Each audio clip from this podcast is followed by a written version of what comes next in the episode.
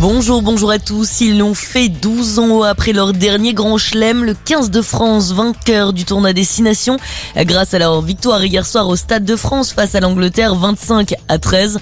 Un match rempli d'intensité grâce à cette victoire. Les rugbymen français s'offrent leur dixième grand chelem.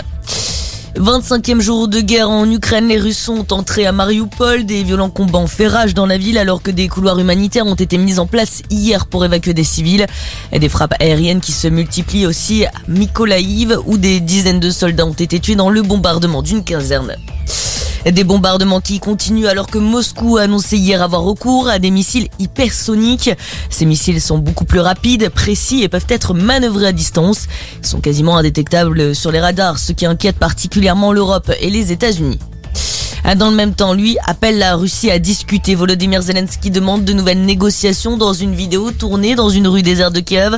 Le président ukrainien qui a déclaré qu'il était temps que Moscou accepte de se réunir et de discuter de la paix pour éviter à la Russie des conséquences sur plusieurs générations. Dans le reste de l'actualité, les contaminations au coronavirus continuent de grimper en France alors qu'il y a six jours, le port du masque était retiré dans la plupart des lieux publics. Plus de 98 000 cas ont été enregistrés d'après les autorités sanitaires. En revanche, la tension hospitalière, elle, n'augmente pas. On recense une diminution des malades liés au coronavirus dans les hôpitaux. Un record qui inquiète l'Antarctique frappé par une vague de chaleur, l'est du continent, qui a enregistré cette semaine des températures exceptionnelles, plus de 30 degrés au-dessus de la normale de saison. Un événement historique selon les scientifiques qui s'inquiètent du réchauffement climatique sur les pôles. Et puis le Brésilien Marcelo Quintanilla remporte le Fauve d'Or, soit le prix du meilleur album au Festival d'Angoulême.